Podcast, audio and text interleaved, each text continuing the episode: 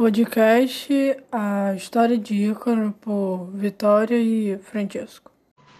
Ícaro era filho de Dédalo, o genial arquiteto e inventor que trabalhava para rei Minos, na ilha da Greta. Foi Dédalo que protegeu o labirinto onde vivia o terrível Minotauro, e foi também ele quem ensinou a princesa Aladine como ajudar Teseu a entrar e sair do labirinto sem se perder em seus corredores. Teseu derrotou o Minotauro. Dedalo foi, foi preso no labirinto, junto com seu filho Ícaro.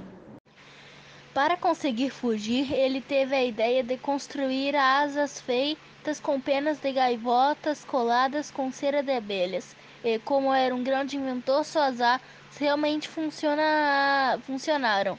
E os dois saíram voando todo o labirinto e fugiram de Creta.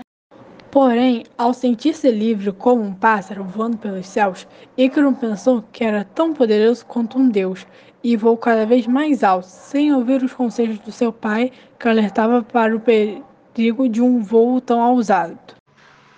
O castigo pela ousadia não demorou.